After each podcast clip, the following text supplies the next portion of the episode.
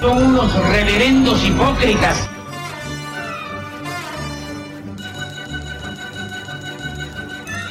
¿Por qué no suben a la tribuna a responderme si son tan hombrecitos? Tú te puedes reír, tú puedes decir lo que tú quieras, pero tú mientes.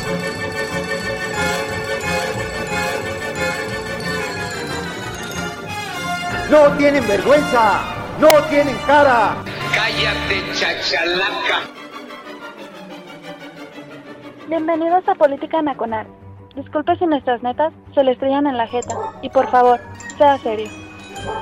Hola a todos, soy Oscar Chavira dando comienzo a Política Nacional en radiotuteros.com, la casa de Política Nacional. Es ocho y media, hoy entramos tarde. Oiga, qué desmadre en Guadalajara. ¿Usted, ¿Usted vive en Guadalajara? No salga. Si está en su casa y ya llegó, qué bueno, no salga. Bueno, una disculpa a la gente que eh, desesperadamente, ansiosamente estaba esperando Política Nacional a las 8 y tuvo que esperarse 30 minutos. Y, algunos ya traían este, el apertrochamiento etílico para una hora y media, sí, terminar a las 9 y media, pues ahora pidan permiso otra media hora más, vayan, van a tener que sacar de la reserva. Sorry. Sí, gracias a la gente que amablemente está en el pack chingando desde, chingándole desde las 8. Qué bueno. Mire, yo le voy a decir una cosa, ¿eh? Y, es queja. Y lo voy a decir porque está ahí el Chiflis Mora. Antes, anteriormente, cuando Radio Tuiteros era otra onda, y ahí está el Master El Shah que no me va a dejar mentirles.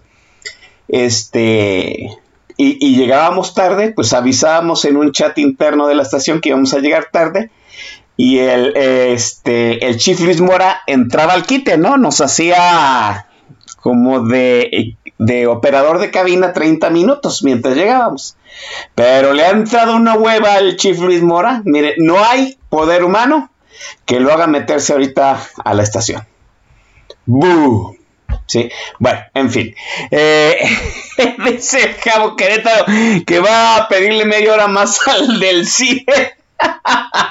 Josela. Se iban pidiendo otros 30 minutos de ciber porque, pues, ni modo. Oiga, este, hoy es un día especial aquí en Política Nacional, por supuesto.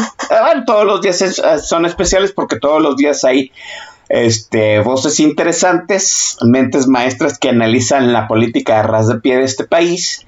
Pero hoy traemos un debut. Sí, vamos a estrenar a una nueva voz, una nueva visión, una nueva lectura, un nuevo análisis. Y hoy vamos a romper el récord de establecido por el analista político más joven que hemos deputado en política nacional. Eh, yo, yo no sé si necesito darles todo su perfil y sus blasones. Sí, porque se ha peleado con medio mundo en Twitter y ha dejado en ridículo otros más. Sí, este, yo creo que ya lo siguen ahí. Sí, déjenme presentarle, está León Economista aquí, mejor conocido como Arturo Herrera. Arturo, buenas noches, ¿cómo estás? Buenas noches, Chavida. Me encuentro excelente y oye, qué, qué gran presentación. Este, ni me creí que me estabas presentando a mí. Dije, pues gran analista político. Y yo, ah, caray, este, esa no. no me la sabía. Es todo, todo un gusto de verdad estar aquí contigo, estar compartiendo, pues, bueno, estar pasando el espacio en que, pues, muchos, digamos, de, de mis de, de, gente que yo admiro mucho, pues ha estado acá, ¿no? Contándote a ti. La verdad, estoy muy contento de, presentarme aquí por primera vez. Ah, muchísimas gracias, Arturo. Aquí está diciendo Oscar Constantino y Tocayo el taxi que es este la obsesión de Simón Levy. Así es. Ah, tenemos en este momento aquí en la cabina de política nacional pues a, mm, ¿cómo decirle? Aparte, a, alguien que le ha sacado más canas a la barba y al, a la cabellera de Simón Levy. Sí, se dieron un... Déjeme decirle que también este, ese debate que no era debate fue tramposón, ¿eh? Porque Simón Levy, déjeme decirle que primero dijo que sí, luego dijo que no, y luego agarró a Arturo Herrera, sí como que no preparadón, pero pues ya, bueno, ahí está la arrastrada en YouTube, ¿no? No tengo ni que mencionarles. Pero lo traje a, este, a, invité a León Economista Arturo, sí, precisamente, pues para hablar de lo que es expertise, ¿no? Nada más es experto en, en, denunciar, en evidenciar cómo la 4T gasta los dineros, despilfara los dineros en, en cosas o de la forma en que dijo que no lo iba a hacer, sino que también es experto en marketing político. Y ahora que va, estamos empezando ya muy anticipadamente la carrera presidencial rumbo al 2024 y ya se está destapando medio mundo y dos, tres pendejos más, pues hay que hablar acerca de quiénes van a definir la elección del 2024 y cómo se tiene que hacer el discurso rumbo a pues esa elección sucesoria que hay cada vez este, eh, el camino rumbo a esa sucesión se ve más cuesta arriba y se ve más tormentoso.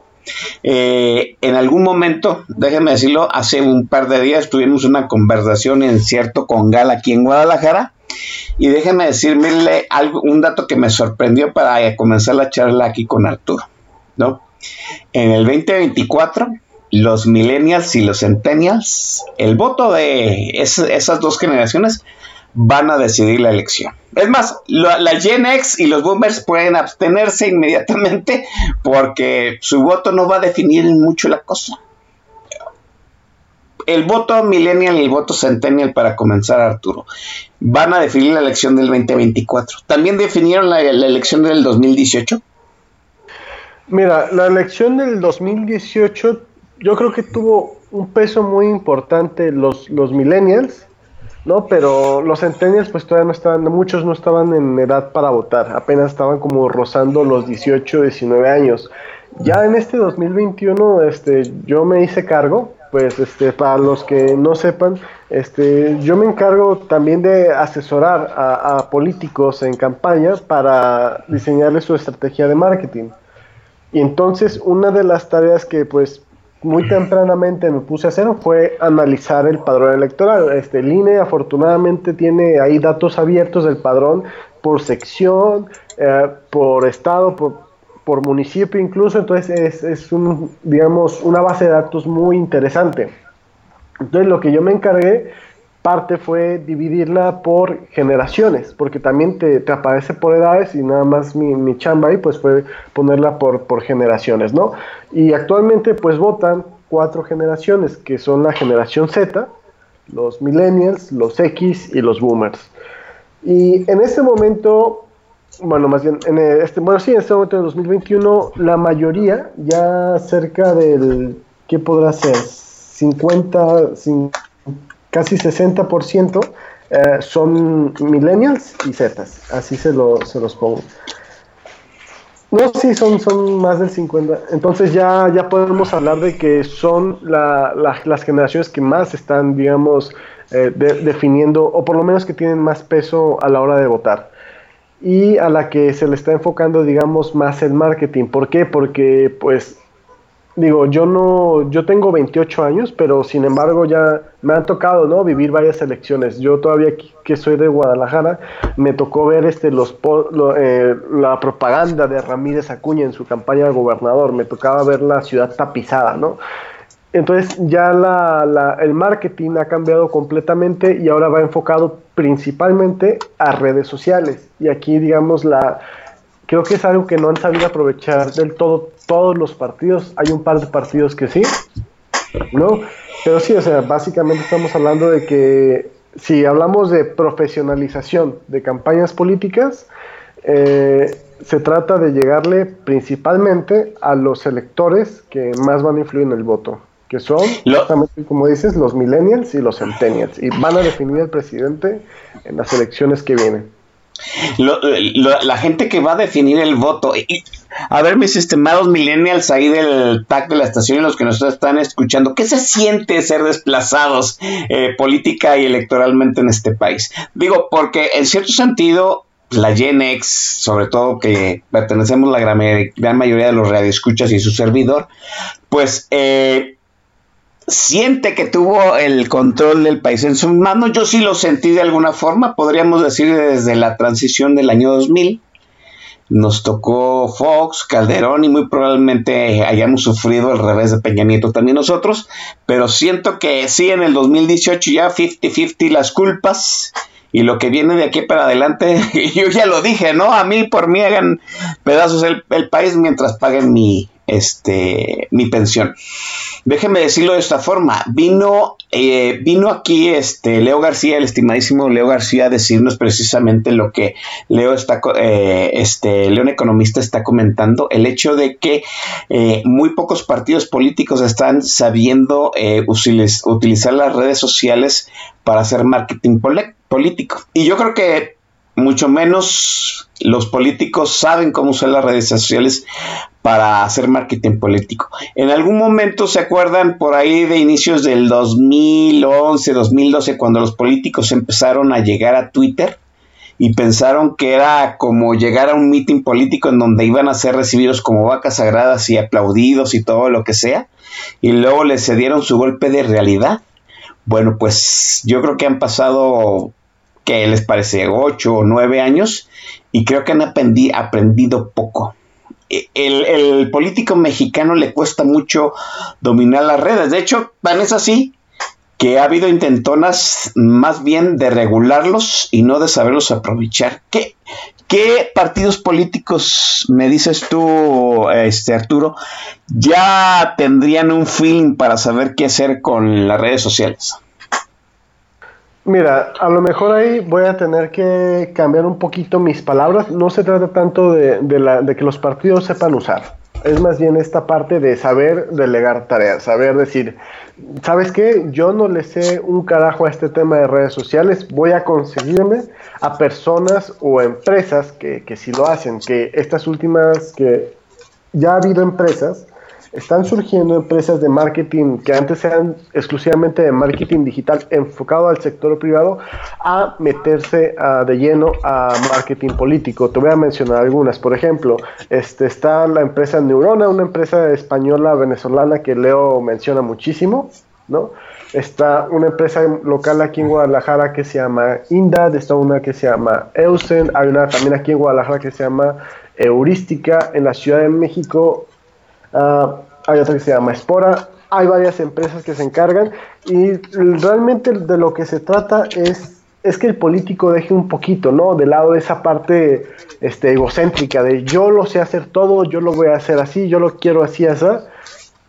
Y comience a asistir a estas empresas o a gente que justamente sabe lo que hace, ¿no? Este, digamos, tú político de X o Y partido vas a tal empresa y le dices, pues sabes qué, quiero ganar elecciones y entonces ya la empresa o la persona se encarga pues hacer este censo para ver este, eh, como por ejemplo te dice hace rato, ¿no? El padrón electoral, las secciones, este, qué personas son las que les quieres llegar, este, el tipo de dispositivo que tienen, este, por dónde les vas a llegar, si por Facebook, por Twitter, por Twitter es muy raro, ¿eh? Este, eso es una burbuja, ¿eh? Tengo que hacer esta pausa aquí. Twitter es una burbuja en la que estamos el círculo rojo que nos interesa la política y otras cosas, ¿no? Entonces, el mundo real, por decirlo así, la muestra está en Instagram y Facebook principalmente, ¿no? Entonces ya estas empresas se encargan de recopilar toda esta información y de profesionalizar la campaña. Aquí no hay una ideología, aquí hay, pues vamos a ganar con lo que tenemos. Sí el político influye, ¿no? Porque al final este, es un cliente, ¿no? Los políticos son los clientes y, van a marcar la pauta de más o menos cuál quiere ser su mensaje, mensaje pero aquí la clave es la profesionalización. ¿Y qué, qué partidos han aprovechado esto de manera muy bien? Este, primeramente Morena, no ganó gratuitamente, tiene mucho, mucho dinero y aprovechó ese dinero pues muy bien para, para formar esta, para asesorarse correctamente y movimiento ciudadano. Y creo que han sido los partidos que en los últimos años han sabido aprovechar mejor las redes sociales y las empresas que los asesoran. Dices tú que Twitter no, Twitter es una burbuja, o sea, dímelo así a rajatablas, cuando un político acude a ti y, te dice quiero hacer una campaña a nivel estatal, eh, dame un perfil de mi votante, tú no acudes a Twitter. No, no, no, para nada. Para nada. Twitter es una burbuja completamente. Twitter, digamos, este, debido al, tipo de plataforma que son letras, este, que es compartir noticias, política, información, y pues ya, ya sabemos que hay otros lados oscuros de Twitter, eh, para que la gente va exclusivamente, pero no, o sea, Twitter es una burbuja y Twitter sirve principalmente, más que nada, para informarse, ¿no? Este, cuando hablamos de, de llegar, lo que es lo más fácil para llegar a la población y sacar un muestreo es Facebook, sigue siendo hasta el momento Facebook, eh, aunque hay un fenómeno de inmigración de Facebook a, a, Instagram, pero las redes sociales de Mark Zuckerberg, digamos, siguen siendo el referente este, en política. De hecho, yo crecí en Facebook antes de entrar a Twitter. Yo, León Economista, este, hice mi página en Facebook. De hecho, tengo otro tipo de páginas que no hablan de política, pero ahí fue donde empecé. Y, y si quieres llegarle a la gente, si un político quiere saber, digamos, el pulso del pueblo, no me gusta usar pueblo, pero pues creo que la, la, ocasión lo amerita, tiene que empaparse de esas redes sociales. Este, ha, hagamos una comparación. Tu cuenta oficial en Facebook, eh, tu cuenta oficial en Twitter, ¿cuántos seguidores tienes? 28.200. No tienes que chequear. Ok, 28.200. ¿Y tu cuenta oficial en Facebook, cuánto, Facebook cuántos seguidores tienes? En Facebook tengo cerca de 150 mil.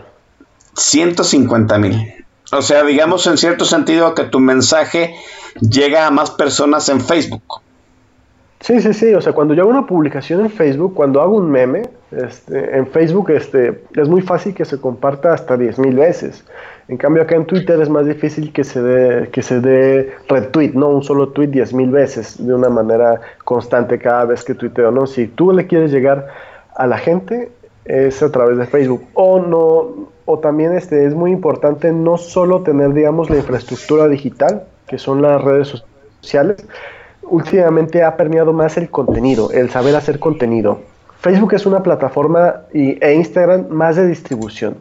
Pero yo creo que para una campaña política exitosa este tiene que ver tanto la creación de contenido enfocado al público objetivo que tienes y las plataformas de distribución que vas a usar. Y Facebook e Instagram te permite algo que Twitter no, y es incluso aunque no pautes, aunque no pagues por publicidad, es seccionar eh, a dónde va tu público. Por ejemplo, en mi página de León Economista este, tengo 150 mil seguidores, pero no todos, digamos, si yo quisiera, no estoy anunciando nada, ¿eh?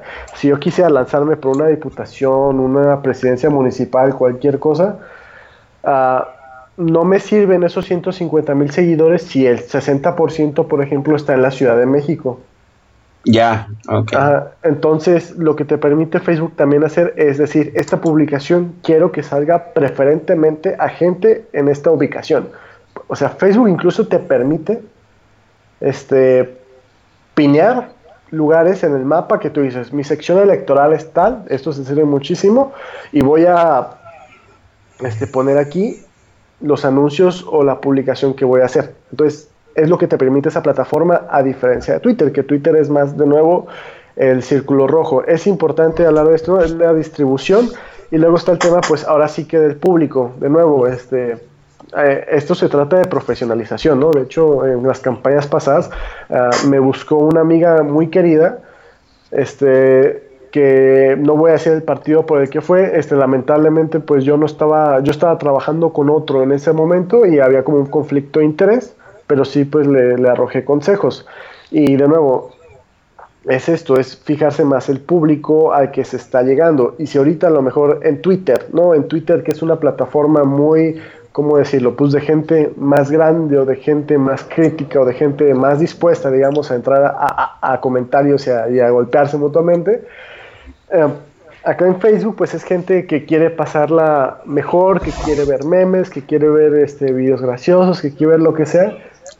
Y ahí tienes que ver este, qué público está, más bien, a qué público le vas a hablar según tu sección electoral, según, bueno, así que el padrón electoral que te tocó. Y por ejemplo, aquí en Twitter podemos hacer muchísimo escándalo. Voy a decir aquí cosas este, bastante feas. Que dilo, dilo gana no le va a gustar. Por ejemplo, yo veo mucho que se están quejando este, de la llegada de Vox, ¿no? De Vox con su agenda, no sé si de ultraderecha o derecha, desconozco mucho del Partido Español, sobre todo por el, pero tú vas a Facebook y la gente está encantada con ese tipo de agenda.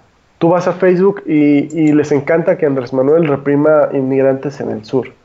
Tú vas a Facebook y te encuentras con un mundo completamente distinto al que uno se acostumbra en Twitter, ¿no? Entonces, hay veces que desde Twitter juzgamos desde nuestra burbuja de decir, ah, pues qué tontos están los del PAN por traer a Vox, ¿no? Este, pero vas a Facebook y ves y dices, no, este, como estrategia sí les está funcionando. ¿Por qué? Porque es lo que la gente eh, les está pidiendo. O sea, déjame entenderlo así. La imagen de este un inspector, un oficial de migración pateándole la cara a un migrante. O sea, es bien recibida en Facebook, en Facebook, así, algo así. Aunque te cueste creerlo, sí, siempre. no, no, no. Así. No, no, no, no, no es que me cueste creerlo. Eh, eh, es es este es de esas situaciones en que a veces vamos eh, vamos yo les llamaría ceguera de mi red social no o sea aquí la, la, indignación, en Twitter fue la mayoría no en Facebook uno, uno sospecharía que tiene los mismos principios de correctismo político pero no es así no, en Facebook no, la gente ahí sí se deschaveta eh, completamente. No sé si te acuerdas del tema de, del lenguaje inclusivo, de la compañera. En Facebook este, era, si aquí en Twitter fue una burla, pero aquí en Twitter este, había dos posiciones, ¿no? Allá en Facebook no, fue, fue una, digamos, una proporción mayor de burla que de defensa de lo que había pasado. Facebook estamos hablando del grueso de la población.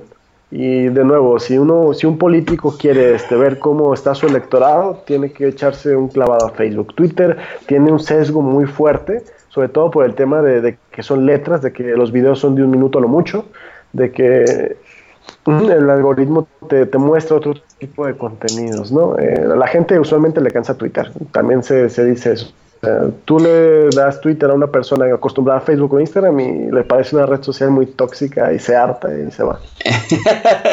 sí, sí, tengo un amigo, eh, este, un colega, de hecho, le mando un, saludo. De vez en cuando escucha política nacional porque también le se harta y, y no lo escucha, pero le mando mi estimadísimo Inge, colega Antonio, pues Sí, le, pusimos Twitter y no le gustó, ¿no? O sea, verdaderamente somos una partida de, de usuarios muy este, pesimistas, muy oscuros, muy hostiles, ¿no?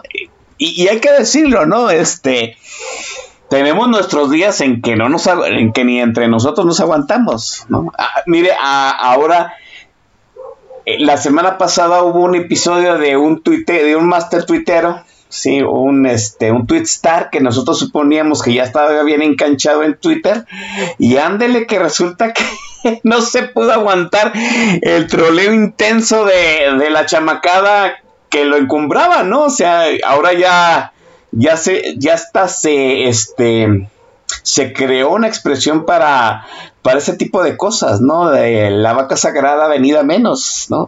Ah, por si, si, usted luego le dicen, es que hiciste un Juan Burgos, se acuerda de lo que le estoy comentando. Bueno, eh, el, eh, déjame, déjame hacerte una pregunta. ¿El político que tiene una cuenta en Twitter es un error o es correcto?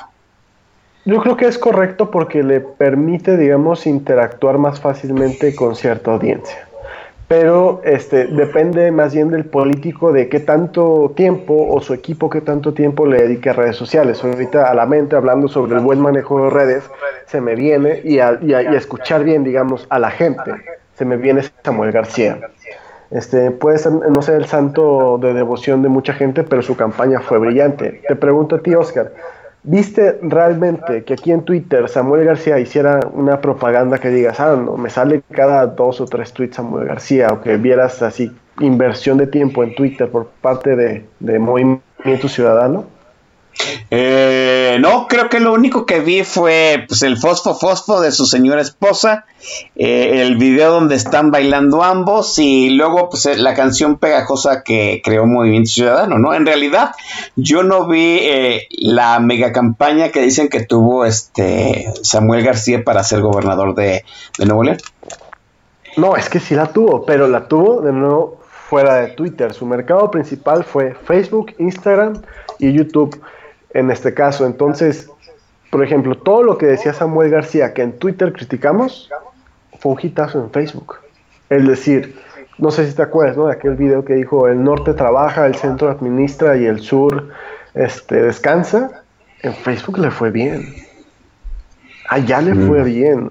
Es decir, él supo escuchar al electorado al que estaba llegando y lo hizo a través de las redes de distribución que importaban. Y tanto así que no le importó que a pesar de que dijera todas esas cosas que a lo mejor a nosotros nos parece incorrectas, este, a mí no me gustaría en estos momentos pues hacer juicios de valor sobre si me parece o no lo que dijo o lo que hace cada partido. No estamos hablando exclusivamente de la estrategia. Es de nuevo, y, volviendo a algo que dice mucho Pablo Maglub, ¿no? que los políticos a final de cuentas este, nacen de la sociedad mexicana y son un reflejo, ¿no? Y Samuel tuvo, ganó su campaña porque supo usar redes sociales, porque supo escuchar al regiomontano y supo reproducir las creencias de los regiomontanos, ¿no? Y supo encontrar un canal de distribución o varios canales que fueron Instagram, Facebook y YouTube para poder hacer llegar sus ideas, dejando completamente de lado la crítica que el resto del país le hicimos desde Twitter. Ah, muy bien. Déjeme dejar la conversación aquí porque el tema de Samuel daba para algo más largo. Nada más una última pregunta antes de mandar a la primera intervención musical de Arturo Herrera. Me río por lo macabro que va a ser este, este choque cultural, pero una última pregunta. Ok, el político que tiene cuenta de Twitter no, no, es un error. ¿El político que quiere llevar un debate en Twitter es correcto? Yo creo que no. No, el político quiere llegar a un debate en Twitter no es correcto, porque lo que tiene Twitter es que te expone mucho. Es decir, en Facebook tú le llegas a la gente que le quieras llegar. De nuevo, por las configuraciones que te permite, tanto en Facebook como en Instagram. Y Facebook, este, el algoritmo, ¿cómo funciona el algoritmo de Facebook? Facebook no quiere que te enojes, no es Twitter. ¿No? Instagram, Facebook quieren que tú estés feliz mientras pases el tiempo de tu red social, ¿no? En Twitter es, es una cosa rara donde entramos a enojarnos y lo disfrutamos, ¿no? Pero Facebook es diferente. Facebook te tiene que alimentar a través de su algoritmo con cosas que te agraden, ¿no? Entonces, en lo que tienen que los políticos allá, a la hora de que están en Facebook y generan su audiencia, cuando la audiencia es mala, este, digamos, tú das una reacción negativa a X o Y noticia o cosa que dijo el político, dice Facebook, ah, pues como que no le gustó, le voy a dejar de mostrar. Y si sí te gustó, este, te muestra más de, esa persona o de ese político o de esa marca o lo que sea. Entonces te vas haciendo una burbuja ya de personas a las que les agradas y por lo tanto te expones menos de lo que pasa acá en Twitter, ¿no? Entonces yo creo que este, en Twitter a lo mejor conviene dar comunicados, a lo mejor conviene dar opiniones, pero no engancharse este, y buscar, digamos, hacer una campaña acá y responder, no creo que beneficie a ningún político en general. Bueno, pues ahí está. Déjeme, eh, vamos a dejar la conversación con León Economista. Aquí se va a poner mejor porque vamos a hablar de Samuel García y vamos a hablar precisamente, pues, este, del mensaje que se, de cómo se debe de amoldar el mensaje para ganar la elección del 2024 en redes. Mientras, muchachos, a ver, destápense sus, eh, su yunque, martillo y estribo, abran sus, eh, alineen sus chakras, abran sus límites musicales, porque León Economista va a poner el primer playlist del nuevo milenio. Véngale, León. Muy bien, este, esta primera canción no se dice canción, voy a sonar ultra mamador. Es una pieza musical porque no, no lleva canto. Es de un compositor estadounidense que se llama Steve Reich. Steve, Steve Reich este, es compositor minimalista, que es un género que personalmente me encanta muchísimo, ¿no? Este, para mí menos es más, entonces esta canción es repetitiva, pero digamos que se pone muy interesante porque a lo largo que escuchas la canción el compositor va agregando elementos a la canción que te, que te mantienen escuchando para, que, para ver cómo la desenvuelve o qué más agrega con el tiempo. ¿no? Espero que les guste este playlist que va a estar muy interesante, espero que les guste y a ver qué tal.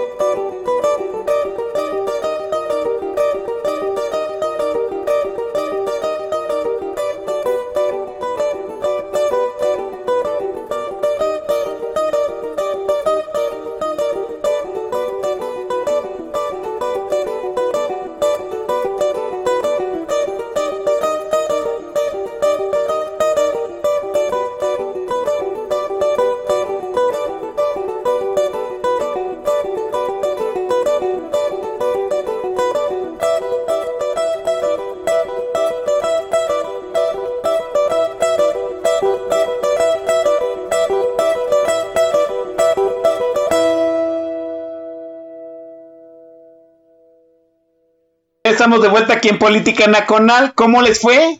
¿Verdad? Eh, ahora, ahora sí están expandiendo sus límites musicales, jóvenes, ¿no? Mire, Eduardo Villazana aplaude, el Master Shah dando cátedra, es cierto, ¿no? Steve Rich es de la escuela de Philip Glass. Si ustedes no conocen a Philip Glass, eh, díganme inmediatamente, mándenme un tweet porque le voy a dar un follow. Philip Glass es un maestro de la música minimalista. Como bien explicó Arturo, pues es este, una tonadilla que se va repitiendo en un loop. Sí, pero cada vez que comienza el loop, o se repite o va agregando un cambio de tonada, una, este, un cambio de ritmo, una, este, una nota más, una nota menos, y se hace una cosa esplendorosa, ¿no? Gracias, eh, déjeme mencionar a la gente que está ahí ¿no? Este, está Guzmán 4, el Master El Chef, por supuesto. Está la señorita secretaria, bien respondona. Oiga, que le está pasando un susto, ¿no? Ah, de hecho, no, no asistió a la plenaria de Política Nacional capítulo Guadalajara porque muy probable, tenía sospecha de COVID, ya le dijeron que no es COVID, ¿no? Que, tiene otra cosa, pero no es COVID. Ahora falta saber qué es lo que tiene, le mandamos un abrazote a la señorita secretaria que se reponga. Está Boilercito, Gustavo Ambrosi, Javier Santoyo, Corazcón, Valgar. Corazcón se está quejando, again, ¿no? Mire, ya estamos en septiembre, mes de la patria deberíamos haber puesto un playlist ad hoc, ¿no? Eh, no sé, algo de Chente, algo de El Falsete de Oro, ¿no? Miguel Aceves Mejía, por ser este mes patrio. Pero ya se está acercando diciembre y ya lo sabe usted, se lo advierto de una vez para que luego digan, para que luego no digan que el Chavira no cumplió, ¿sí? El H sindicato del TAG de la estación sí ganó en el último convenio laboral que hubiera posada, este, en el cual la gente del TAG va a poner el playlist, entonces para que Corazón por primera vez nos demuestre que es una música con mucho valor. Por ahí de diciembre, si es que antes no se nos atraviesa otra ola de COVID. Eh, está este Oscar Constantino, el Master Sorlac. Le preguntan al Master Sorlac si no va a haber Spaces el día de hoy. Creo que dijo que no. Sí, si le estamos estorbando, Master, eh, usted dígame, acabamos el programa y nos vamos a sus, a sus spaces. Está Antorolinius, Fronterita México, Carocho 76, Javo Querétaro, Pedro Pablo Sant Ah, está mi hermano Santiago Arroyo, por supuesto. Déjeme decirlo, que este Así como Santiago Arrojo, yo la primera vez que vino aquí dijo, pues como que siento que estoy fuera del, eh, rango de, tu audiencia. Pues imagínense ahorita a Arturo Herrera que se siente como que desencanchado, pero ya está agarrando el control de la estación, ¿no? Eh, dice UDLA que hagamos un programa patrio y que hablemos de historia con Don Vix. Don Vix, viene la semana que entra, déjeme decirle, pero no precisamente hablar de, historia patria, pero déjeme, déjeme checarlo si para la tercera semana de septiembre en la última, ¿no? Eh, y está Bitcoin.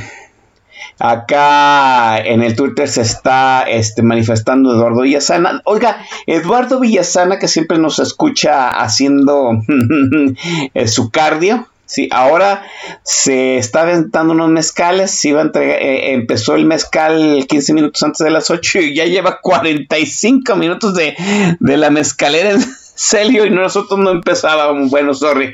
Un abrazo a Eduardo Villasana. Eh, eh, estábamos hablando acerca de el, el cómo se debe de distribuir el mensaje político que debe llegar a, a las generaciones millennial y centennial rumbo al 2024, que son las generaciones que van a definir esta elección. Pésele a quien le pese, ¿no? El Master Sorlac, ahí el miércoles, jueves, no estoy seguro el día, también mostró una gráfica, sí, con la distribución de, de edades. Y pues sí, déjeme decirle la, la realidad, ¿no? La suma de la suma de, millennials y centennials, pues ya son más del 50% de la gente electora. ¿Qué quiere decir? Que aunque boomers y Gen X voten por X candidato, pues en realidad nosotros nada más Quizá podríamos dar este, una idea de hacia dónde masca la iguana, pero la realidad es que los que van a decir son las generaciones más jóvenes. Es, es, pues, e, es cuestiones de la edad, ¿no? Pero sí me llama mucho la atención lo siguiente, ¿no? El hecho de cómo se amalgama un discurso político para llegar a la, a la masa crítica electoral. Pongamos, por ejemplo, a Samuel García. Sí, Samuel García, yo, yo, discúlpenme, yo no me sé ninguna propuesta de Samuel García. Número uno, sí, porque no las puso en Twitter. No. Número dos, porque yo no, yo no atendí la campaña de Samuel García porque al fin y al cabo yo no iba a votar por él. ¿No? Yo vivo en Jalisco, pues pregúntenme a mí, por ejemplo, de, Pablo Lemus o de el, este, el señor Frangi, que era los que me, los que me interesaba y me iban a hacer la vida fácil o difícil directamente.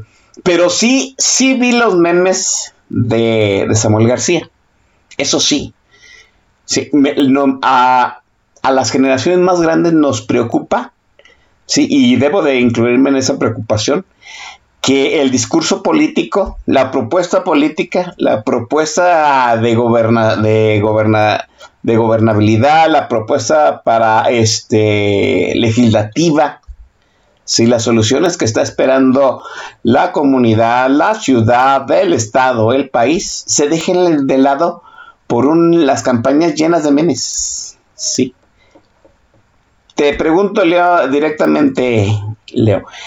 No, yo tengo la noción de que generación, tu generación y la generación de los millennials no les gusta hablar de política. Y yo convivo con gente millennial y ah, qué difícil es venderles un discurso político centrado con, argumentos, ¿no? Que no falta quien luego saque algún meme de alguna situación.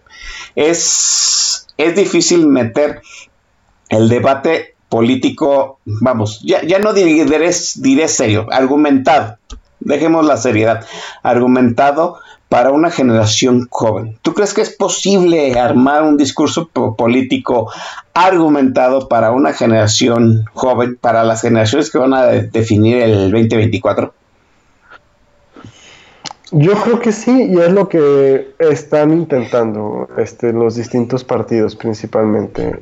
Mira, volviendo al tema a lo mejor de, de Vox, de Samuel García y demás, eh, mira, mi generación y los más jóvenes nos fuimos afortunados de vivir en un México estable, por decirlo así. En un México donde los precios no cada mes no cambian de manera exorbitante, en un México donde teníamos acceso ¿no? Eh, a importaciones, a, videojuegos, por decirlo, no, yo creo que vivimos muy a gusto en ese sentido, ¿no? Nos tocó vivir en un país, yo me gustaría decirlo, con una economía normal, ¿no?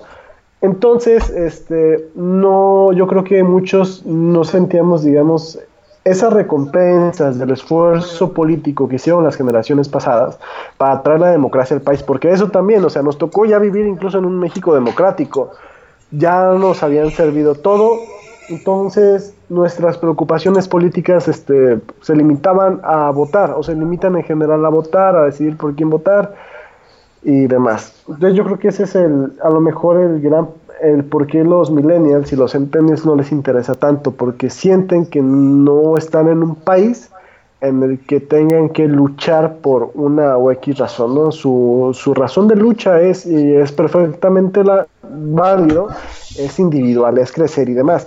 Entonces, ¿por qué han permeado, por qué mencioné a Vox, por ejemplo, otra vez?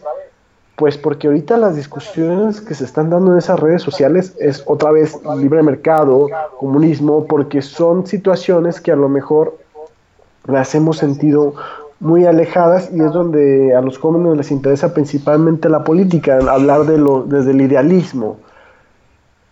Y por eso se ha visto renuentes a lo mejor a entender que no es tan sencillo como pues irse, no es tan sencillo, digamos, estar en un centro, comprender la situación actual y es más sencillo no irse a extremos y radicalismos. Eso hablando de a los jóvenes de mi generación que les interesa la política y a todos los demás pues simplemente este, les pasa de largo. ¿Y qué se hace en esa situación? Bueno, aquí voy a poner un modo muy, muy ñoño economista.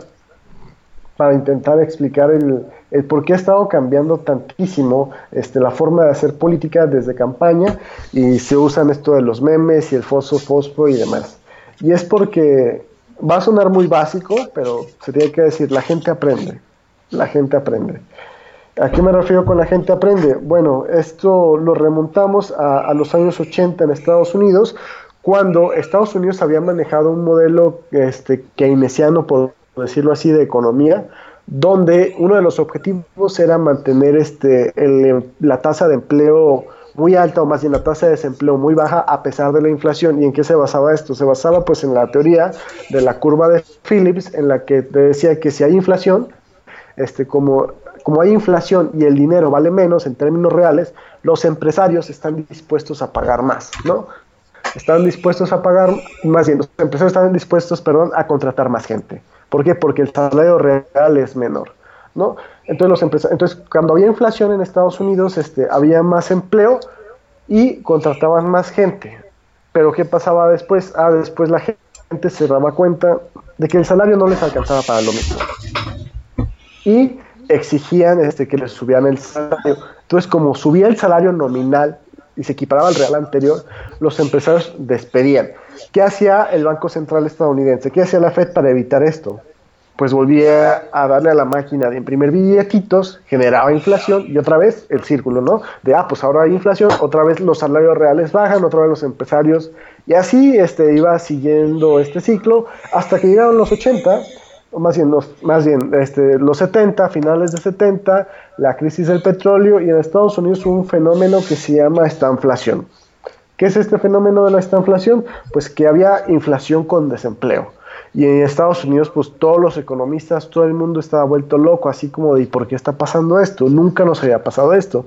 Y es aquí cuando sale un señor que se llama Robert Lucas, que este, hizo popular la teoría de las expectativas racionales, que es de nuevo, la gente aprende de lo que pasa en el pasado, valga la redundancia. Entonces, la gente entendió que cuando había inflación, todos los precios subían y entendió que ante la inflación tenía que exigir un salario mayor. Entonces, la gente se informaba de la inflación y, y antes incluso de que, de que llegara el golpe, ya estaban exigiendo salarios mayores. Entonces, esta formulita de, de- de imprimir dinero para aumentar el empleo, pues ya no funcionaba porque automáticamente la gente sabía qué estaba pasando, porque aprendió de eso y exigía salarios mayores. Algo así sucede en política. La política es cansada, la política es desgaste, la política es que un político se ataque a otro, la política es propaganda, es este alabar a un mesías. Bueno, perdón, a lo mejor no es eso política, pero es lo que se ha convertido en la política mexicana en buscar un caudillo, en, en hablar este, de logros y demás. Y la gente, ¿sabes? La gente se cansa de ese tipo de mensajes. Entonces, como la gente se cansa de esos mensajes, los políticos, los propagandistas tienen que buscar nuevas maneras de llegarle a la audiencia. Por ejemplo, me imagino que como una persona completamente normal ves YouTube. Este Oscar, bueno, yo veo mucho YouTube. Yo veo muy poco Entonces, YouTube. No, ah, perdón. A lo mejor, perdón por decir normal. Soy- Sí, por- no, soy, no, no soy una persona normal, yo lo sé. No te, no, no te preocupes, no lo sentí como ofensivo. Bueno, no, no era la intención de todos modos. Bueno, si la audiencia aquí de YouTube, este, yo creo que ya están programados, ya estamos programados todos, porque YouTube se ha monetizado y eso quiere decir que te salen anuncios. Y, y es casi, este, uso, es muy usual que apenas ves, identificas que no es el video que estás viendo y que es un anuncio, y tu cerebro blo- bloquea el anuncio y está esperando tres o cuatro segundos a, a decir skip salta el anuncio, ¿no? Entonces, ¿qué ha pasado con la política? Muchos este, han dado cuenta de esto y han tratado de venderte la política o la ideología política o los personajes políticos a través de, de otras fuentes. Por ejemplo, en el caso de Samuel García está su esposa Mariana, que primero captó la atención de la gente, lo platicamos este, hace unos un par de días, ahí mientras nos echamos unos tragos, Cierto. eh, que primero te, te venden, ¿no? Este, cosas banales, o que a ti te, o que a personas les puede, o sea, a lo mejor no está mal que yo diga banal, a lo mejor es banal para mí, pero para otra persona pues no puede ser banal y hay que entender eso también para poder saber llegar a la audiencia. Y después te vende el mensaje político, después te dicen, ¿saben qué? Estoy con mi esposo, voten por Samuel, ¿no? Y o están los TikToks de Samuel. Entonces, eso es Ah. lo que se está transformando la política. Una pregunta. Tuvimos un debate eh, larguísimo en uno de los mejores spaces que he hecho, el tocayo Oscar Constantino, en el que algunos dijeron pues que eh, eso, esa multa que le estaba aplicando el Instituto Nacional Electoral por, por este, no haber este, enumerado los gastos de la, los gastos de campaña por utilizar los este por utilizar las cuentas de su esposa sí este algunos dijimos que pues la cuenta de su esposa era su cuenta personal no o sea y otros alegaban pues que la cuenta de la esposa era para vender y debió haber pasado como gastos de campaña. Tú qué opinas la cuenta de la esposa de Samuel era gasto de campaña Mira, yo que ahí es una trampa. Yo creo que no podemos clasificarla como gasto de campaña, este, porque no le brindó ese servicio como tal este, la esposa de Samuel. Es decir, si, si nos ponemos rudos, este, la solución en ese sentido hubiera sido que, que- que la esposa de Samuel hubiera facturado a Movimiento Ciudadano a peso en la historia en Instagram, ¿no? Lo que pasó con el INE fue que el INE este, hizo un estimado de cuánto cobraba esta chica por anuncio, porque por ahí hay evidencia de que había cobrado por menciones por, por empresas privadas, ¿no? Por maquillaje, por Ajá. tenis, etcétera, etcétera. Y dijo, ah, pues si, si la esposa le hubiera cobrado a Samuel, esto hubiera sido la cantidad, ¿no? Y por eso de la multa. Pero pues, a mí personalmente se me hace un terreno ya peligroso el estimar cuánto le debes cobrar a alguien, ¿no? Y si la esposa o no debería permitir, podría este, permitir que su esposo salga ahí. Eh, la verdad es que es un tema muy interesante y yo creo que se va a poner peor. ¿A qué me refiero con que se va a poner peor? Que de nuevo, este afán de de llegarle a la gente a política que no le interesa, pero que finalmente tiene una credencial para votar y va a hacer y su voto pues va a ayudarte o va a perjudicarte, pues eh, una de las tendencias que se han seguido por todas estas empresas de marketing digital es, ¿saben qué? Porque pues son empresas y están profesionalizadas y son muy conscientes de que a la gente le caga la política, es pues vamos a hacer este, distintas páginas en Facebook, distintos influencers, instagrameros, lo que sea, los vamos a moldear, los vamos a construir y aparte de que los aprovechamos para este, vender producto, podemos usarlos para este, vender ideología política o para vender candidatos. A lo mejor no de una manera tan burda como el verde lo hace, porque eso que hizo el verde pues fue algo pues burdísimo, es decir, pagar a alguien para que hable de ti es algo súper burdo.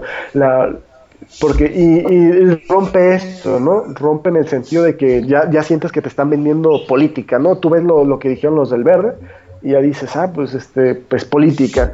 Entonces, por ejemplo, la nueva tendencia es mucho contenido este, audiovisual, entretenimiento que le guste a la gente, pero con matices, ¿no? A lo mejor, este, si tú has ido a Starbucks, a mí me encanta ir a Starbucks, este, tengo muchas fotos ahí, las fotos que ah, tienen cuadros en sus recintos, en sus cafeterías, que son de plantas de café o de gente en la calle, y notas que tienen un vasito de Starbucks, una persona ah, lo tiene ahí agarrado, y es muy sutil. Entonces podemos hablar de que en un futuro a lo mejor este, vemos influencers tipo Mariana, pero con una camisa o naranja o amarilla o guinda, ¿no? O, o un detalle por ahí que digas como tipo product placement, para que la gente diga, ay, ¿por qué esta persona tiene esto? O con un comentario de repente, ¿no? Este, pues de repente, no sé, mi municipio es más seguro o pasó esto y aquello. Es la tendencia que yo estoy viendo que, que a la que nos estamos encaminando, en que la política este, ahora es más, digamos, subliminal, por decirlo así. Y esto tenemos que entenderlo ahora si nosotros eh, queremos influir en los votantes, ¿no? Este rescate por México, ¿no? Que queremos, este, que decimos, hay que salvar a México de, de de Morena, ¿no? Se dice mucho. Este, viene de la mano de poder influir en los votantes de una manera no tan directa, porque también la gente se cansa, se cansa tanto de la propaganda pro López como de la propaganda anti López. ¿No? Entonces tenemos Sí. que buscar la manera de influir, por lo menos yo como comunicador, de influir a la audiencia, no sin hablar tan directamente de política o sin hablar tan directamente de los candidatos. Fíjate qué interesante se puso esta elección intermedia, ¿no? Es cierto lo que tú dices. O sea, los influencers, hablando del verde, se siente mucho en el sentido de que Paco un gorrión para estar en, este, en el meeting, ¿no? No se vio orgánico, se vio forzado, se vio pagado, se vio mal. Pero lo que hizo Samuel con su esposa, pues, déjeme decirte, déjeme decirle que abre un montón de posibilidades, ¿no? Cientos de posibilidades. Porque no sé si haya sido intencional, pero el hecho de que la, esposa fuera la influencer, pues eh, eh, se sintió tan orgánico el apoyo de ella para su esposo, que de algún modo se puede hacer que, que los influencers apoyen a candidatos de una forma orgánica. Yo, mire, yo, yo pienso, no sé lo que me diga ahorita Arturo, que ya de haber agencias influencers que han de estar maquinando, ideando, limando, estructurando cómo hacer un apoyo orgánico de un influencer para un político. Sí, porque lo de Mariana fue, fue, algo que nos encontramos y, déjeme decirlo, ¿no? O sea, nos ha, nos ha puesto en un debate al, sobre todo el apoyo nos puso en debate al Instituto Nacional Electoral, nos mostró un camino que no había sido este, recorrido a 100% y a mí me parece que es el principio de muchas cosas, ¿no? Eh, otra cosa muy interesante que dice Arturo, ¿no?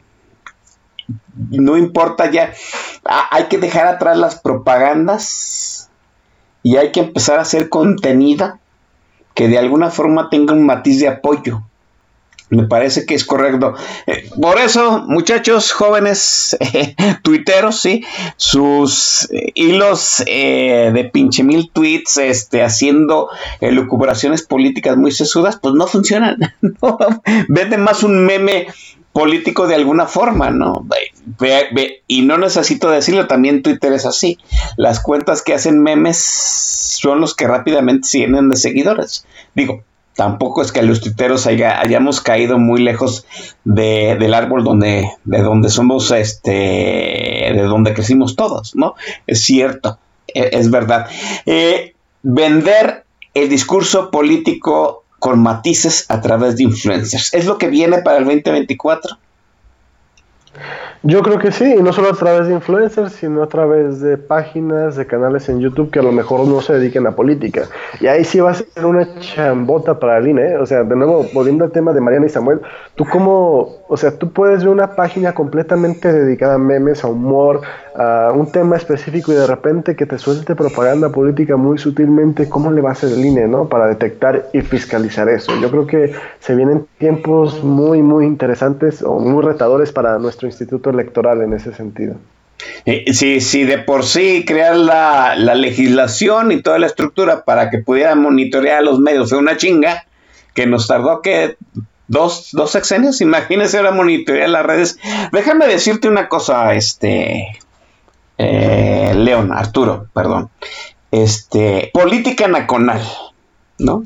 Política nacional es un formato de una charla de política a ras de pisa que además, por supuesto, ¿no? Este, pues tiene un playlist. Así se creó.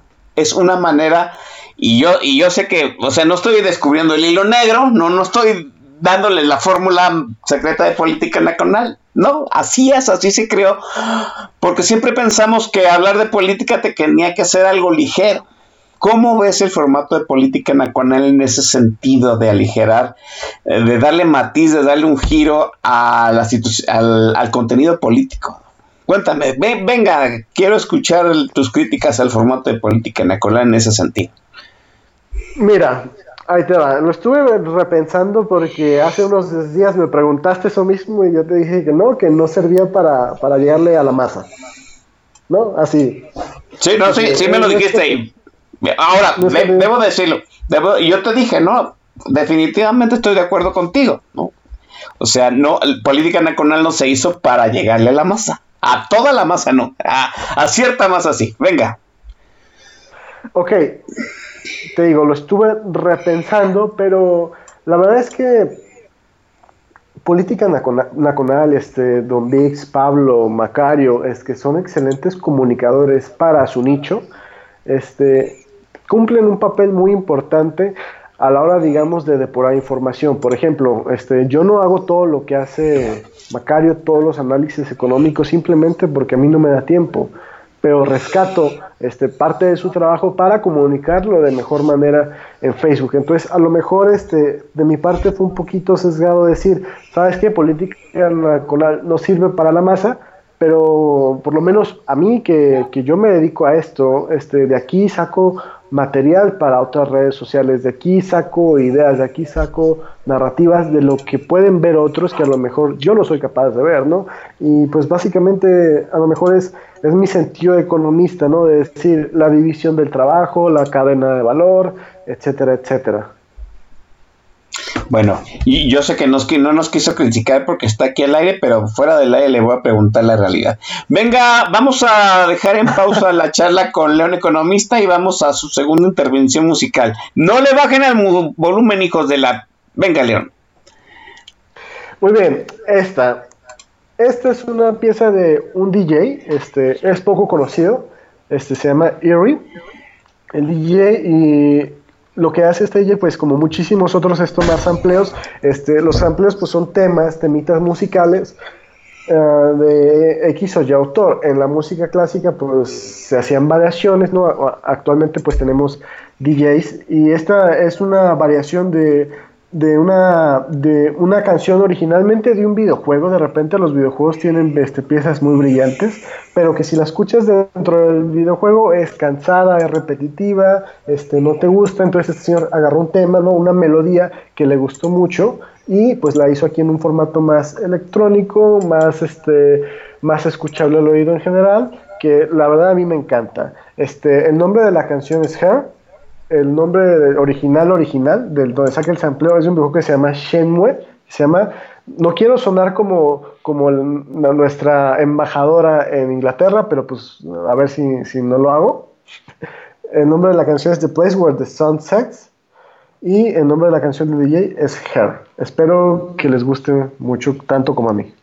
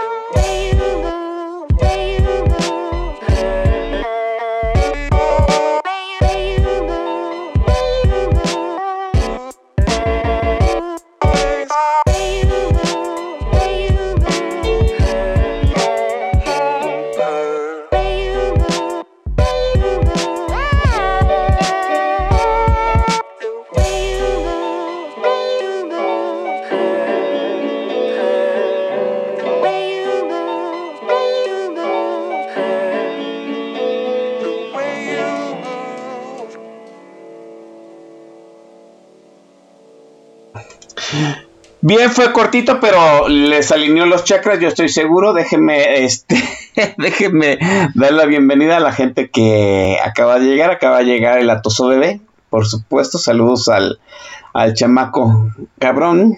Este, estaba diciendo a Eduardo Villasana, este, que por, por esas razones que estábamos explicando el hecho de, de que en cierto sentido el discurso político ya no, ya no funciona de la misma forma, es que ya es inútil también este, el debate político actual, ¿no? Que en realidad creo que cada vez nos estamos encerrando más en, en nuestro castillo, ¿no? Este, ¿Sabe usted en qué se... ¿Sabe usted qué sucedió en la, en la Edad Media? En la Edad Media la, el gobierno central desde Roma le dijo a, pues a los a las partes del, imperio no saben que ella no voy a poder este aportarle seguridad orden ley estado. Sí pues hagan ustedes lo que puedan.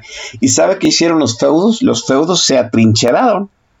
Crearon castillos con este con muros con fosos con puentes en riscos sí para resguardarse de pues de que el imperio ya no iba a estar no ya no iba a haber un orden ya no iba a haber ley. ¿sí? Así estamos nosotros en este momento, ¿no? Estamos entrando a una edad media en donde, metafóricamente hablando, eh, usted también se está trincherando con su discurso. ¿Por qué? Porque ya no hay, en cierto sentido, las condiciones para que haya un debate social global. Entonces nos estamos atrincherando en nuestras nociones, en nuestras convicciones, en nuestro discurso creando muros, eh, creando este, fosos con cocodrilos, este, levantando puentes y dejando pocas vías de comunicación, aislándonos del resto que no, del resto de discursos que no queremos escuchar. Así es. Pero, pues tiene, tenemos que de alguna forma crear un discurso que se pueda vender. Alguien tiene que crear un discurso que se quiera, que se pueda vender.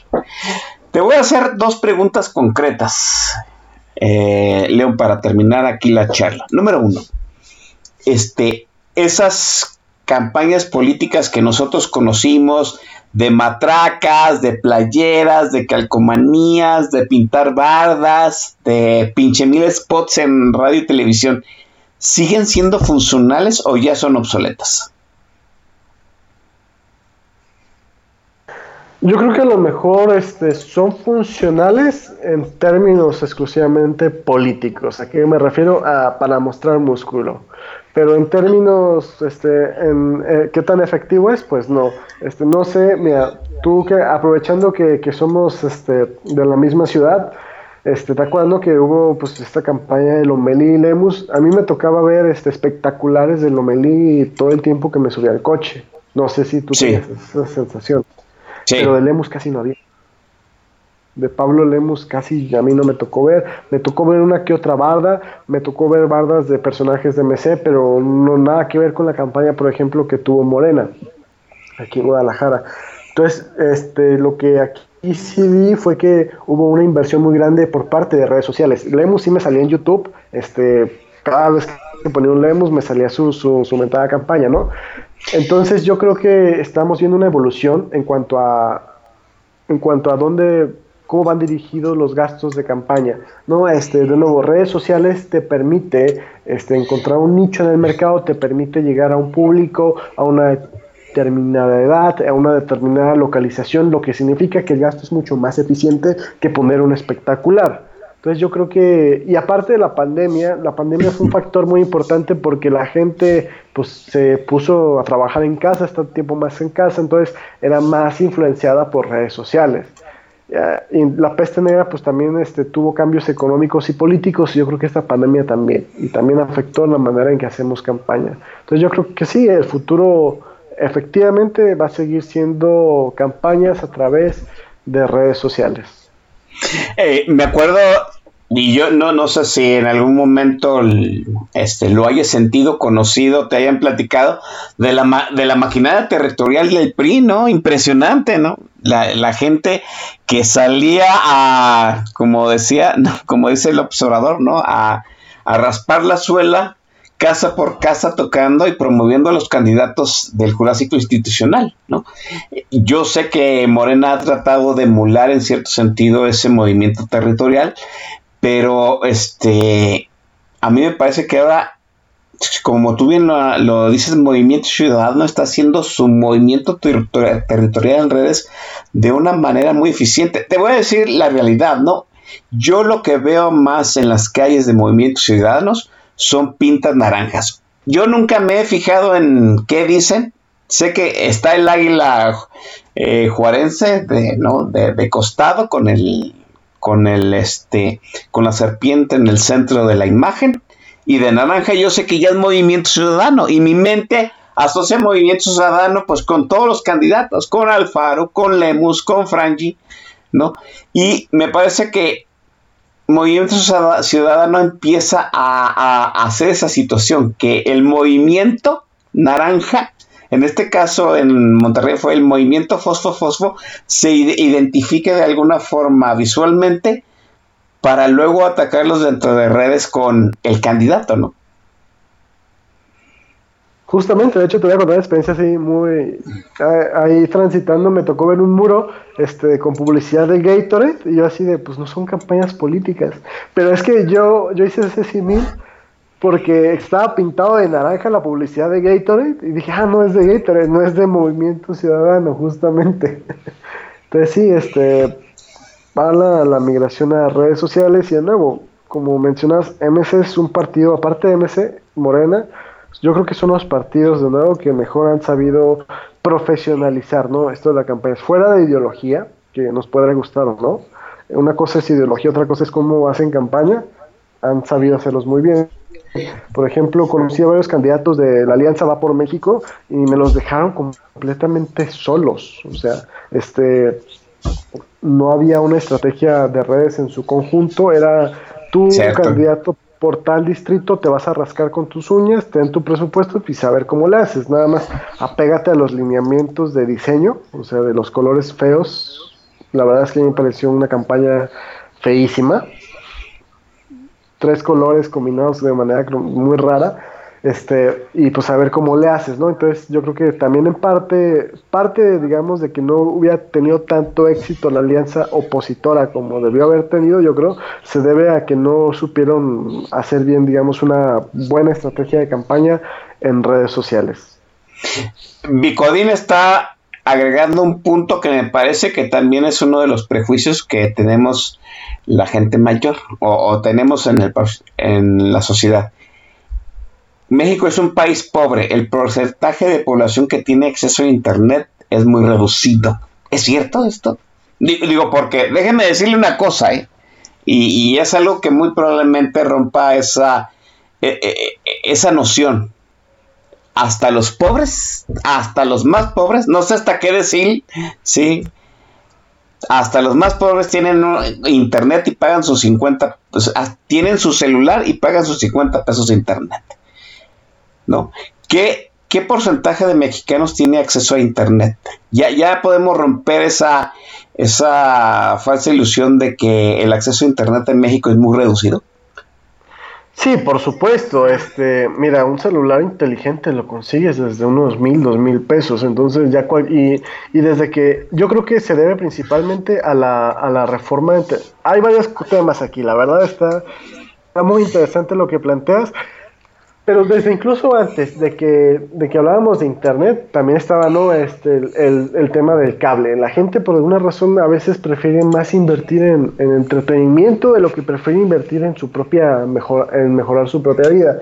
Ejemplo, está muy popular esta imagen de la casa, eh, estoy hablando de hace unos 10, 15 años, de, de la casa de cartón con su antena de dish, ¿no? Incluso si tú vas a, a zonas pobres, te aseguro que tienen cable e internet.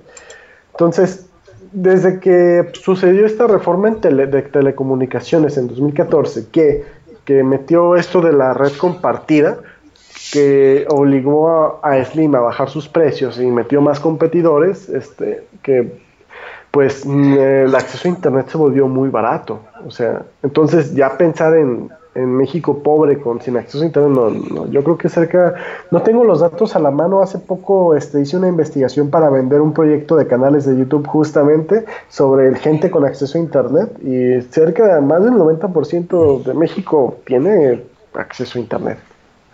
dice, dice la señorita secretaria otra cosa, ¿no? La gente que tiene un celular barato y le pone 50 pesos de internet se pone a ver TikTok, y fe, TikTok, Instagram y Facebook. O sea, no se pone a tuitear. ¿No? Sí, Entonces, la, segunda pregunta. A ver. El, el, contenido, la campaña, el contenido para medios, ¿puede vender a cualquier candidato? ¿O el candidato también tiene que tener un conocimiento de los medios? De, las redes. Mira, yo creo que el candidato o bien tiene que tener un conocimiento de las redes o bien tiene que admitir su ignorancia. ¿No? Este, de nuevo, estamos hablando de esta parte de delegar tareas y estrategia y decirle, ¿sabes que A lo mejor tú, Arturo, este, tú sí le sabes, este, a mí se me pueden ocurrir X o Y cosa que yo creo que puede pegar, pero finalmente este, no, no pega. Por ejemplo, el, no, pues es un sesgo individual este ya de, cada candidato. Cualquier candidato, si tiene la madurez de decir, eh, lo importante aquí es, es que un político, fíjate, esto, es, esto sí es lo difícil, ¿no? Que un político deje su egocentrismo de lado para decir, ¿sabes qué? Yo no le sé a esto y prefiero que un profesional lo haga por mí. Esa es la parte más difícil. ¿no? Ya, si, ya si el político este, admite eso y contrata a unos buenos asesores y hace y, o una empresa, de una agencia de marketing digital, ya lo, lo siguiente pues va va, va, a salir solo. Ahora dependerá del político este, que también puede adaptarse a lo que le dice a la empresa. A lo mejor la empresa le puede decir, ¿sabes qué? Este, tu voz es muy bajita, ¿sabes qué? Este, tu voz es muy aguda, hazla más grave, este, mueve las manos así, así, este, sonríe así, así. Es lo que puede hacer la empresa y ya dependerá pues ahora sí que de la habilidad comunicativa de cada político de adaptarse a lo que la empresa le está proponiendo o o de adaptarse pues a lo que la empresa le dice de su masa de votantes, ¿no? A lo mejor estamos hablando de que es un político no muy de derecha, muy este muy antiaborto y, y a lo mejor este su sección electoral, su distrito pues son gentes jóvenes de escuelas progresistas tipo ITESO, ¿no? O de, de la Iberoamericana y pues le van a decir, pues sabes qué, este, vender esas ideas para que ganes está muy difícil, ¿no? Entonces vete por este lado, que tus propuestas vayan enfocadas así y así, y, así le hacemos para que ganes, ¿no? Entonces ahí depende, de nuevo, de qué tanto el político está dispuesto a dejar a un lado su ideología para entrar a vender a las masas. Y es, esto sí se me hace un poquito triste, este, es decir, pensamos en la campaña como en estos tres meses de periodo de campaña, estos últimos tres meses de, pues vamos a salir a convencer a la gente. Ya no se trata de salir a convencer a la gente, yo creo que ahora se trata de salir y adaptarse a la gente y escuchar este, lo que ellos quieren para después tú decírselos al oído, ¿no? A Sigano López le, le vendió todo a todo el mundo, no, no te vendió tanta ideología, a, los empresarios les dijo que les iba a ir bien, a la gente pública iba a ir bien, este, dijo que no iba a haber este, cancelación de proyectos, expropiaciones, etcétera, etcétera, dijo que la gasolina iba a bajar, es decir, le vendió el, cielo a todo mundo, este, si tú eres eh, antiaborto, este, te, te decía, no, este, no hace falta legislar eso, si eras pro aborto, te metía a las feministas de la 4T, ¿no? Entonces ya yo creo que esa es la, tendencia, ¿no? De, escuchar qué, dice tu población y adaptarte a lo que dice tu población. Eh, dice eh, la señorita secretaria que pues, la gran mayoría de los este, políticos va a redes a hacer valía ridículo. Déjeme decirlo que no es novedoso, ¿no? Porque en los 90 vimos a un montón de políticos que fueron a los programas de Televisa, a, perdón por lo que voy a decir porque va a sonar este sexista, fueron a la barra de doñas, a la barra matutina de doñas, a hacer bailecitos. ¿Usted recuerda ese cuántos, cuántos este, políticos no se vendieron?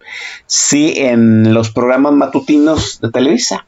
Sí, y los, unos iban en la mañana a hacer bailecitos, a hacer eh, huevos fritos en, cacerolas, iban a hacer concursitos y en la noche pues, iban a los, a los programas de análisis político, ¿no? Están haciendo ahora lo mismo. La, la, gran diferencia es que no lo están haciendo en Televisa, lo están haciendo en, en TikTok, en Instagram, etcétera, etcétera. Vamos a ver entonces, en cierto sentido, León, que los este que los políticos pues, ya no van a ir a los programas de televisión, van a ir a, van a aparecer en YouTube haciendo de segunda de influencers o de algún otro conocido en los medios, en las redes, Leo. Sí, justamente, y yo no diría que a lo mejor los próximos políticos que tengamos este, sean, sean influencers, ¿no? Eh, o, los, o, los, próximos, digamos, este, puestos de elección representativa, de elección popular. Porque yo creo que hay que entender esto. Este, a lo mejor nos cuesta trabajo ver a lo mejor este, pensamos en el político como un individuo cuando en realidad pues hay toda una, serie de gente detrás de él, de profesionales que lo están, si el político es bueno, claro, acompañando, asesorando y diciéndole qué y cómo hacer las cosas. ¿no? Finalmente un político es la cara.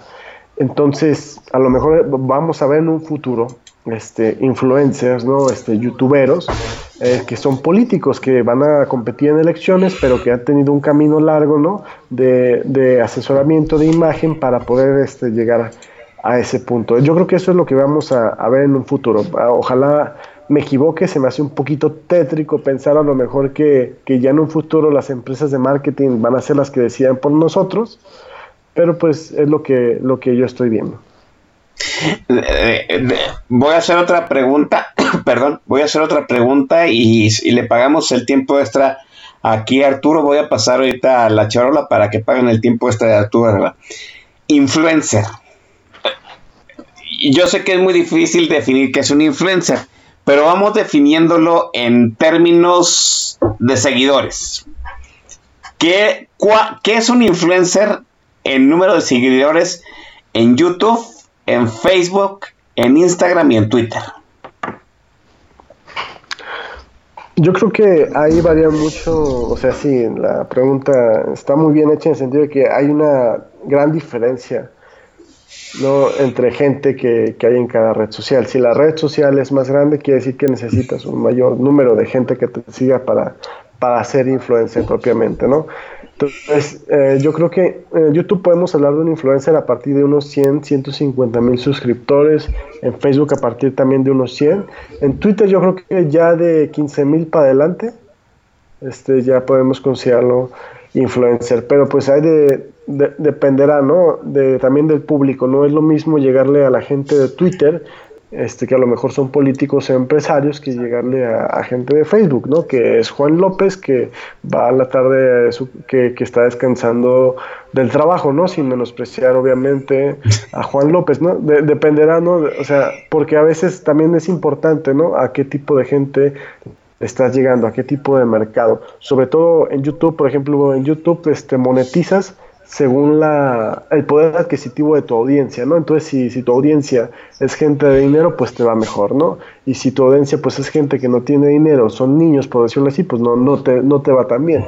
Entonces, y pues volviendo a la, a la palabra, ¿no? ¿Qué es influencer? Pues influencer yo creo que lo podríamos decir que es una persona con capacidad de influir en los pensamientos o decisiones de la gente, ¿no? Y pues ahí sí depende pues de qué tipo, digamos, de, de, contenido estés vendiendo. Porque si estás vendiendo puro entretenimiento, a lo mejor la gente te ve, ¿no? Por, por lo que dices, pero de repente dices, no, pues voten por el verde y pues la gente no te va a tomar en serio, ¿no? Y, hay gente pues que sí se dedica exclusivamente a análisis político y a lo mejor este, tomas más en cuenta lo que está diciendo. Así que no solo se trata de, cuántos seguidores tienes, sino de qué tipo de contenido estés vendiendo, ¿no? Porque tú vas a un canal de tecnología que tiene 200 mil seguidores y pues a lo mejor sí le haces caso, por a qué computadora celular te compras, pero no le vas a hacer caso a qué político vas a votar, ¿no? Ahí yo creo que tenemos que hacer esa, esa capa, ¿no? Decir, pues, qué tipo de influencer a qué público le está vendiendo. No, es una pregunta que tiene muchos matices. Bien, 15 mil, o sea que me faltan como, como 8500 para ser influencer. Mm, está cabrón, si, si en 10 años apenas conseguí 6, de aquí a que me jubile, yo creo que voy a llegar más o menos. Bueno, estoy haciendo malas cuentas. Eh, vamos a la última, a la penúltima intervención musical de Arturo Herrera y retornamos para despedir este programa que ha estado muy chingón. Arturo. Ok, esta última intervención es una canción de jazz. Este, si a usted le gusta el jazz, pues le, va a fascinar esta canción. Y este playlist ha sido muy, variado, ¿no? He querido aquí traer, pues, los gustos que de repente tengo son muchísimos, muy diversos y a ver si... La verdad es que la intención era pues enseñarle música nueva, la verdad. Y esta canción se llama Tank, es de TV Stretch, eh, fue usada como opening para un anime. Ya, ya sé que aquí perdí a varios, pero pues denme chance. es, es, un anime bastante viejo, creo que de los años 90, que se llama Cowboy Bebop. Es una serie como de 20 capítulos este, de, de un anime tipo western pero que le echaron muchísimas ganas en la musicalización, ¿no? Y este temazo que, pues la verdad a mí me, me da la vida, ah, espero que le guste, no, no están cantando monas chinas, no va, no va a escuchar este, letra japonesa ni nada por el estilo para que se quite ese miedo, pero pues sí va a escuchar muchas trompetas y bajos como, como lo es el jazz, y espero les guste.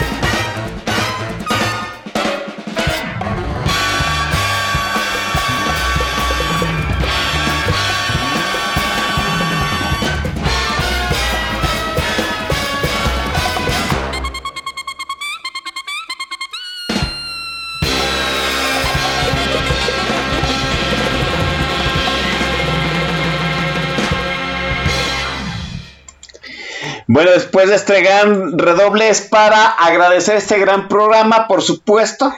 Eh, llegó, triunfó, es el León Economista, arroba León Economista, así que tal cual como sueñas, Arturo Herrera, y yo pues, ¿qué le digo? Encantado de tenerla aquí en Política Nacional. Eh, híjole, sobraron, hay un montón de temas para hablar con él. Lo vamos a agendar más adelante, si es que le haya gustado el formato de este programa y si haya sentido a gusto, por supuesto. Leo, te agradezco enormemente eh, pues haber estado aquí en Política Nacional. Primero, las ganas de estar y segundo, pues esta gran charla que hemos tenido. Al contrario, Oscar, yo te agradezco a, a, ti de nuevo por invitarme, por permitirme explayarme. Ahorita en el corte estamos hablando sobre, pues no sabía que tenía tanta voz para tanto tiempo, pero pues es, ha sido un enorme gusto acompañarte aquí en Política Nacional. Sí, ha, gustado. Quizá la música no tanto, pero ha gustado tus opiniones y ya te invitaremos más adelante después de desahogar algunos este, invitados que ya están agendados. Les agradezco nuevamente haber estado aquí en Política Nacional. Una disculpa nuevamente por la media hora de tardanza. Esperemos que se acabe el temporal y ya no haya tantos retrasos. Nos estaremos escuchando la semana que entra con otro tema. Ah, ya les dije que viene el Macedon Vix. Y les puedo informar de una vez que vamos a hablar pues del grupo Querétaro Sí, y el hecho de que pues los queretanos no van a ir por el zen del pan. ¡Qué desmadre! ¡Qué pinche desmadre es el pan! Nos estaremos escuchando la semana que entra, jóvenes. Cuídense.